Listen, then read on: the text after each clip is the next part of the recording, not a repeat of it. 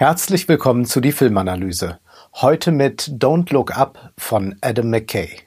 Jetzt in den Kinos angelaufen und bald auf Netflix zu sehen, ist diese apokalyptische, schwarzhumorige Komödie in erster Linie als ein Kommentar zu unserer Gegenwart zu verstehen. Die Dechiffrierung fällt nicht besonders schwer. Die wissenschaftliche Mitarbeiterin Kate, gespielt von Jennifer Lawrence, und ihr Vorgesetzter, der Astronom Randall Mindy, gespielt von Leonardo DiCaprio, entdecken zufällig, dass ein großer Komet auf die Erde zu rast und dort in rund sechs Monaten aufprallen wird. Von der Menschheit ist dann nicht mehr viel übrig. Ein Überleben auf dem Planeten ist ausgeschlossen.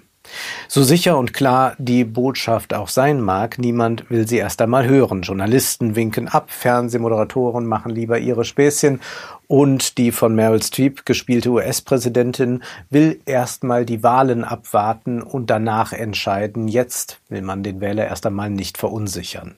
Das Thema Demokratie ist ja eines, das uns in den letzten Monaten sehr stark beschäftigt hat.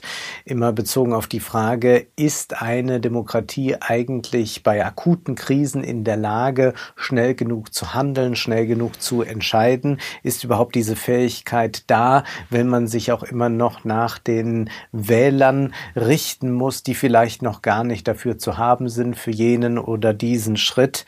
Und so ist es dann, dass die Präsidentin irgendwann auch dieses Kometenproblem als Problem anerkennt, aber erst, wenn es für sie wahlstrategisch interessant wird. Der tödliche Komet ist selbstverständlich ein Platzhalter. Man kann ihn ersetzen durch Pandemie oder selbstverständlich durch Klima. Katastrophe. McKay will aus dem Standarderzählschema ausbrechen. Üblicherweise erscheint ja bei einer solchen Bedrohung im letzten Moment ein Held, der die Gefahr noch abwenden kann oder sich vielleicht sogar opfert. Bei den Superhelden haben wir immer dieses Thema, die Welt ist in Gefahr, aber da sind ein paar mutige, die es dann noch einmal hinbekommen. Zunächst zeigt dieser Film einmal die miserable Wissenschaftskommunikation und er treibt es damit ein bisschen zu weit, ähm, während Kate sich nicht beherrschen kann, äh, nicht weiß, wie sie in einer Talkshow wirkt auf andere, ist äh, Leonardo DiCaprio der äh, Astronom, der überhaupt nicht in der Lage ist, einen klaren Satz zu sprechen, der schwitzt und zittert und so weiter und so fort. Man walzt das sehr aus und bildet hier ein bisschen das Klischee vom weltfernen Wissenschaftler, wenngleich wir ja gerade angesichts der Klimawissenschaften gesehen haben, dass wir es da mit sehr guten Kommunikatoren zu tun haben. Das Problem ist nur, ob sie sich Gehör verschaffen können und ob man dann auch auf sie hört. Aber dieser Film beißt sich da sehr lange fest ändert aber dann, nachdem er gesehen hat, da kommen wir nicht mehr weiter, ein bisschen die äh, Erzählstrategie und versucht eine Antagonistin zu kreieren, nämlich in Form der US-Präsidentin, die Meryl Streep spielt. Wir sehen hier so eine weibliche Trump-Version. Die Präsidentin ist sehr einfach gestrickt, maximal korrupt und sie folgt einem reinen Ego-Trip. Assistiert wird ihr dabei von ihrem Sohn und der erinnert selbstverständlich an Ivanka.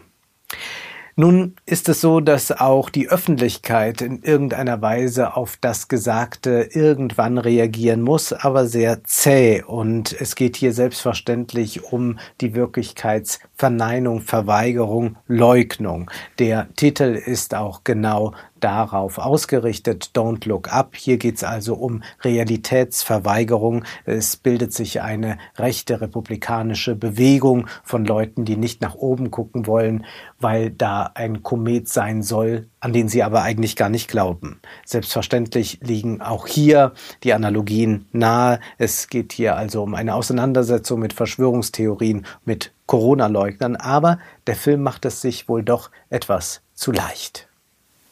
Sein satirisches Potenzial entfaltet der Film am besten, wenn es um den Solutionismus geht. Es gibt da ja immer eine Tech-Elite, die behauptet, genau zu wissen, was man jetzt angesichts dieses oder jenes Problems tun muss.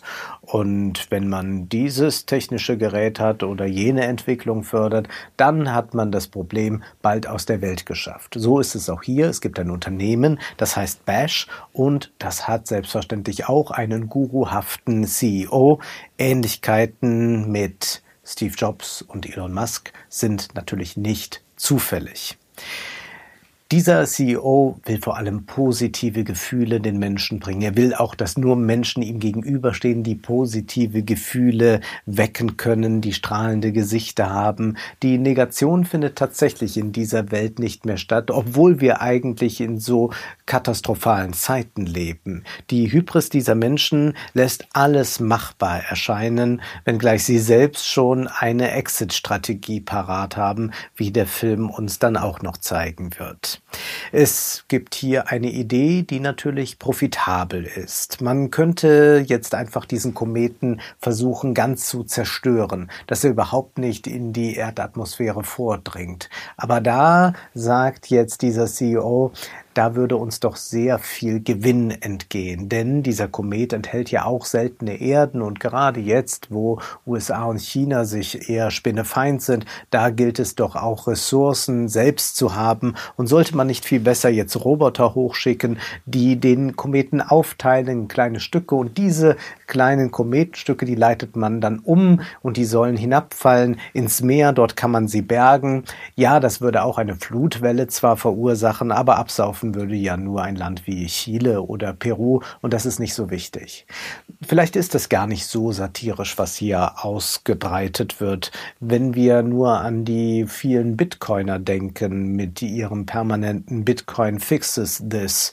Die Bitcoiner glauben, dass sie die Welt mit ihrer Bitcoin-Mission retten können. Der Stromverbrauch ist immens und wenn wir ja eines nicht noch brauchen, ist noch etwas, was enorm viel Energie verbraucht. Und jetzt setzt man dann zunehmend auf Ökostrom und zeigt sich da auch noch mit seinen Pionierleistungen. Natürlich ist es gut, dass Ökostrom existiert, aber der könnte ja nun wirklich da äh, vonnöten sein, wo man gerade noch Kohlekraftwerke und alles weitere errichten muss, um irgendwie äh, den Energiebedarf, den es nun einmal gibt, zu stillen. Aber nein, man macht das lieber für ein unsinniges Spekulationsobjekt. Oder denken wir auch daran, wie die Bitcoiner gerade in armen Ländern sich breit machen und die Bevölkerung sich nicht zur Wehr setzen kann, beispielsweise in El Salvador, wo der ziemlich irre Präsident jetzt Bitcoin als Währung anerkannt hat. Auch hier sind wir schon sehr nah dran, dass man mal für den Profit eines Konzerns, für den äh,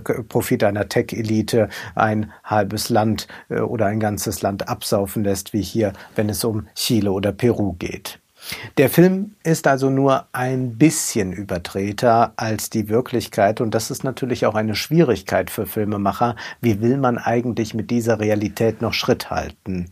Nun, sechs Monate sind es noch bis zum Weltuntergang, aber eigentlich ändert sich auf Erden nicht besonders viel.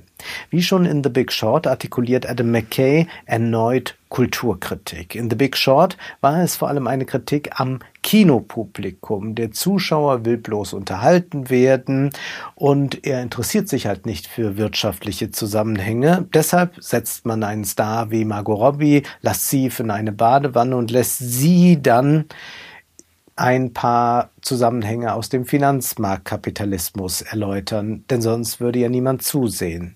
In Don't Look Up erleben wir diese intelligente Publikumsbeschimpfung jedoch nicht. Kritisiert wird eine weitgehend entpolitisierte Öffentlichkeit, die sich im Zweifelsfall immer mehr für den Rosenkrieg zweier unsinniger Popstars interessiert als für den tatsächlichen Weltuntergang. Die Diagnose ist ja völlig richtig. Die Verflachung erleben wir überall. Alles ist Boulevard. Selbst selbst da noch, wo man sich pseudokritisch gibt. Denken wir nur an die tausenden Artikel zum Thema Wendler. Hätten nicht auch drei gereicht. Wir haben das Phänomen ja dann verstanden und dann muss man die Leute ja ihrer Verrücktheit übergeben und damit allein lassen. Aber nein, indem man immer wieder sich so pseudokritisch damit auseinandersetze, hat man natürlich ein Boulevardthema bespielen können und zugleich noch so tun, als würde man hier einen wichtigen Aufklärungsprozess vorantreiben. Wir sollten auch noch etwas anderes bedenken.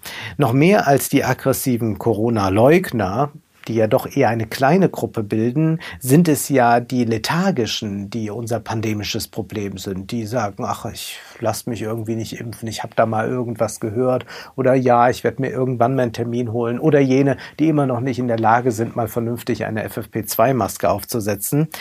Die Politik rätselt ja gerade, wie kann man eigentlich diese Menschen aktivieren, dazu zu bewegen, sich zum Beispiel doch impfen zu lassen. Wir sollten uns die Frage stellen, woher rührt eigentlich diese Lethargie? Warum sind so viele Leute lethargisch? Nun, das liegt schon daran, dass wir die Verantwortung ein bisschen mal den Massenmedien zuschieben müssen. Wer den halben Tag bei Instagram ist oder vor dem Fernseher sitzt, der wird nicht aktiviert als Zuschauer oder gar als Bürger. Ja, diese Medien sind angewiesen auf den trägen, auf den lethargischen Rezipienten, denn ein denkender Mensch würde ja sofort ausschalten oder würde entfolgen. Politisch ist das natürlich auch gewollt, dass es diese trägen Bürger und Rezipienten gibt. Und mit gewollt meine ich jetzt nicht, dass es da einen geheimen Plan gibt, da hat sich das jemand ausgeheckt, wir machen die Bürger träge, aber es dient natürlich der Systemstabilisierung. Diese Lethargie, die sich so ausbreitet in der Bevölkerung, die sorgt ja nicht zuletzt dafür, dass beispielsweise junge Menschen während Corona nicht demonstriert haben, zum Beispiel für einen Corona-Bonus, da sie ihre Ausbildungen später oder gar nicht antreten konnten, da sie ihre Minijobs verloren haben, wäre es doch nur würdig und recht gewesen, wenn sie einen 500-Euro-Bonus pro Monat bekommen hätten, da ja die Jungen weniger von Corona auch betroffen waren und sich ja vor allem zurückgenommen haben für die Alten. Aber dass ein solcher Aktivismus gar nicht stattgefunden hat, ist ja auch ein Zeichen für eine weit verbreitete Lethargie. Die massenmedialen Blödmaschinen sorgen also nicht zuletzt für einen Zustand, der einen dem Status quo gefährlichen Aktivismus im Keim erstickt. Das Problem für den Status quo ist nur momentan, dass jetzt, wo man es im Notfall mal braucht, den aktiven Bürger, der sich impfen lässt und so weiter, dass er dann nicht da ist. Wenn Kate, gespielt von Jennifer Lawrence, in einer Bar kurz agitiert und klar macht, diese komische Roboteraktion wird wahrscheinlich scheitern. Jedenfalls ist das nur, um die Profite zu maximieren für einen Tech-Konzern und die anderen werden wahrscheinlich dabei sterben. Da regen sich kurz Proteste auf der Straße, aber es entsteht keine Revolution. Da ist nirgends ein revolutionäres Subjekt in Sicht. Es ist nur ein wütender Mob und schnell verpufft all das wieder. Die Schwierigkeit besteht nun darin, dass Adam McKay über weite Strecken exakt so wie der Boulevard arbeitet, ohne zu reflektieren, dass er das tut oder eine selbstironische Haltung dazu einzunehmen. Warum sollte es uns angesichts der Klimakatastrophe interessieren, uns die ganze Zeit mit Boulevardthemen auseinanderzusetzen? Und auf den Film bezogen können wir sagen, naja, wenn da dieser Komet ist, dann wäre das doch die Story. Warum wird da immer noch so eine Nebenhandlung aufgetan, dass der bekannte Wissenschaftler nun eine Affäre mit der bekannten Fernsehmoderatorin hat und so weiter. Der Film könnte auch hier eine zweite Ebene aufmachen, die private Ebene. Es ist ja tatsächlich sehr schwer, sich als Kollektiv zu begreifen. Der Begriff die Menschheit bleibt für uns abstrakt und ist auch kaum erfahrbar. Natürlich sind uns zwischenmenschliche Konflikte und Kontakte näher. Denken wir an die Lockdowns. Das Private stand, auch wenn wir permanent Nachrichten konsumiert haben, im Fokus. Beziehungen, Freundschaften, Familie. Das Ende des Films sollte von daher auch nicht leichtfertig als es auf den Eskapismus reduziert werden. Tatsächlich haben die Figuren nichts mehr anderes als die Menschen, die sie lieben. Auch weil die Politik versagt hat, aber auch weil die Öffentlichkeit versagt hat und damit unsere Figuren selbst. Indem Adam McKay immer wieder in übliche Plotmuster zurückfällt, wer betrügt gerade wen, trägt er selbst zu einer Entpolitisierung bei, in der tatsächlich nur noch das Private übrig bleibt. Und auch privat haben ja diese Leute gefehlt, beziehungsweise sind ihrer jeweiligen Verantwortung nicht gerecht geworden. Besonders deutlich wird das an der Figur, die Leonardo DiCaprio spielt. Wir finden in diesem Film auch nicht mehr den für Hollywood typischen heroischen Akt. Denn eigentlich ist es ja im Katastrophenfilm, denken wir an Armageddon oder so, so, dass wir da einen Helden haben, der im letzten Moment dann doch noch eine Rettung hat, der sich vielleicht selbst opfert oder der zumindest irgendeine heldenhafte Tat vollbringt, um das Schlimmste abzuwenden. Man hat hier in diesem Film auch einmal das Narrativ und man hat auch eine Figur, die das verkörpert. Ron Perlman. Er ist ein NASA-Veteran. Er will sich opfern, will eine Atombombe platzieren auf dem Kometen und so die Menschheit retten. Aber dann lässt man dieses Narrativ schnell wieder fallen. Und es ist auch richtig, dass Adam McKay sich über diese Erzählweise Gedanken macht, denn das ist etwas, was uns auch in Zukunft beschäftigen wird. Wie wollen wir eigentlich von so etwas wie dem Klimawandel erzählen? Hier haben wir etwas sehr Punktuelles, einen Kometen, aber beim Klimawandel ist das schon etwas schwieriger. Das schreiben auch Samira El-Wasil und Friedemann Karich in ihrem Buch Erzählende Affen. Da sagen sie, Erzählerisch ist die Klimakrise also denkbar schwierig zu fassen. Sie ist menschengemacht, aber kollektiv, nicht die Schuld eines Bösewichts oder einer kriminellen Bande, sondern begründet in einer destruktiven Hegemonie des Menschen über die Natur. Keine Verirrung einer kranken Zeit, sondern über Jahrhunderte gewachsen. Da ist kein genialischer Unhold, keine Ideologie einer radikalen Gruppe und kein aggressiver Nationalstaat, die als Antagonisten taugen würden. Und da er jeder Held nur so gut sein kann, wie sein Gegenüber schlecht ist, scheint die Hauptrolle ebenso schwer zu besetzen. Lösen lässt sich dieses Problem auf jeden Fall nur kollektiv. Und man müsste ganz anders erzählen und beide fragen sich, würde das überhaupt in einen Film passen, der 90 Minuten dauert? Das ist eine große Frage. Adam Kay beantwortet sie uns nicht. McKay ahnt, dass man nicht wie üblich erzählen kann, aber er sträubt sich dann doch dagegen, radikale Schritte vorzunehmen, denn er ist dann doch angewiesen auf eine Antagonistenstruktur. Es gibt aber interessanterweise keine Heldenfigur mehr und man sagt es ja so leichtfertig, wir leben heute in postheroischen Zeiten. Aber ist das wirklich so? Hätte man diese irre Präsidentin, gespielt von Meryl Streep, nicht aufhalten können? Mit Gewalt vielleicht? Denken wir auch an einen aktuellen Fall.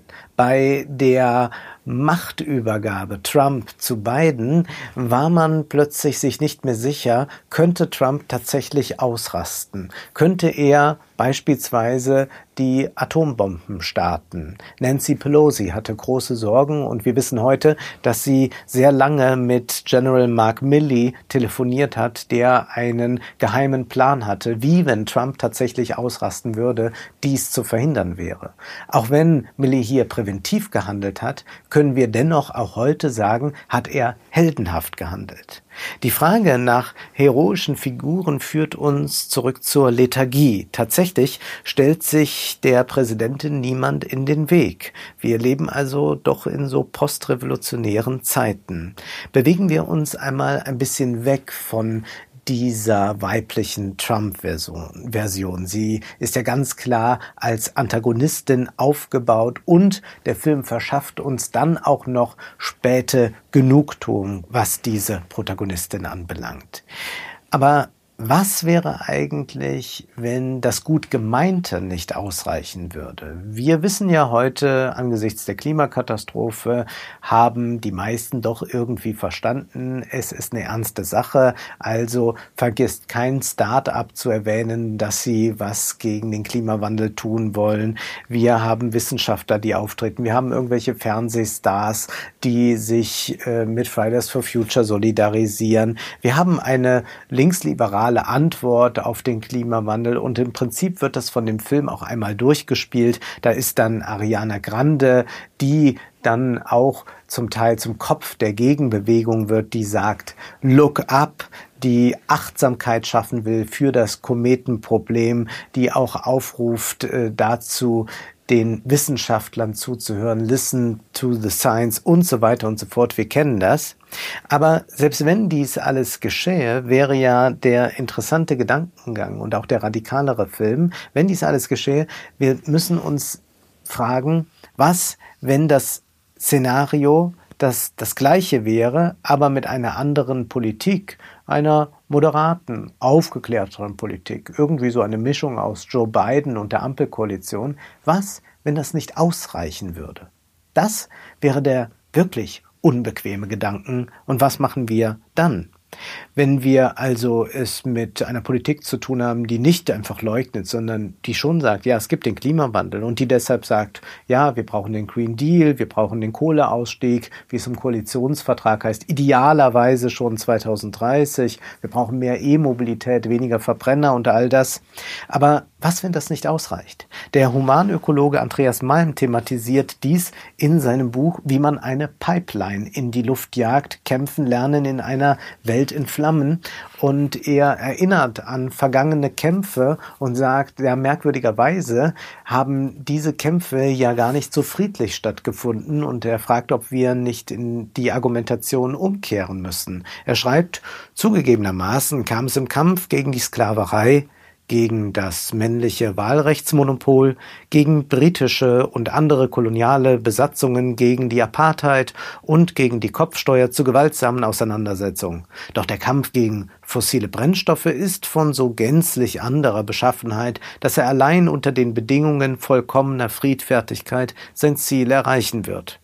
Aber fänden sich denn überhaupt überzeugende Gründe für eine solche Position? Ist das Wurzelwerk fossiler Brennstoffe innerhalb der vorherrschenden Ordnung tatsächlich dermaßen flach, dass es mit geringem Aufwand, geringerem Aufwand als bei jedem anderen dieser Übel ausgerissen werden könnte? Und weiter schlussfolgert Malm dann, es bleibt also die Frage, ob es möglich ist, auch nur ein relevantes Analogon zum Klimakampf auszumachen, das keinerlei Gewalt umfasst.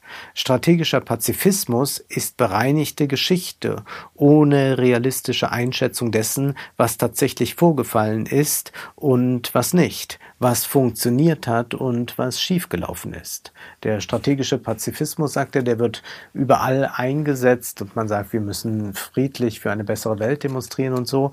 Und für Malm stellt sich aber die Frage, ob das ausreichen kann. Er schreibt, es ist ein Symptom des Niedergangs revolutionärer Politik. Und gerade bei diesem Film ist doch erstaunlich, dass wo die Gefahr so nah ist und wo es tatsächlich keinen Ausweg mehr gibt, sich eine solche revolutionäre Kraft überhaupt nicht mehr entfalten kann, dass sie vom Drehbuch nicht mehr angedacht ist. Es ist bezeichnend, dass die gewaltsame Dimension in Don't Look Up gänzlich fehlt. Die einzige potenziell widerständige Figur ist die von Lawrence gespielte Kate. Sie ist wütend, sie ist empört und sie ruft ganz kurz zumindest zu so etwas wie einem Klassenkampf auf, auch wenn der letztlich wieder scheitert. Aber der Film passt mit dieser Lethargie, die er entfaltet und dieser trüben Stimmung, die aber irgendwie doch vielleicht etwas Wohliges und auch noch was Witziges mitgibt, passt doch perfekt in den Kosmos Netflix. Denn Netflix-Lethargie, die spüren wir jetzt schon seit anderthalb Jahren und so geht es zum Weihnachtsfest weiter und wir schauen nur, aber sehen nicht. Das war die Filmanalyse mit Wolfgang M. Schmidt. Ihr könnt den Podcast finanziell unterstützen. Entweder unter www.paypal.me-filmanalyse oder unter der in der Beschreibung angegebenen Bankverbindung. Vielen Dank.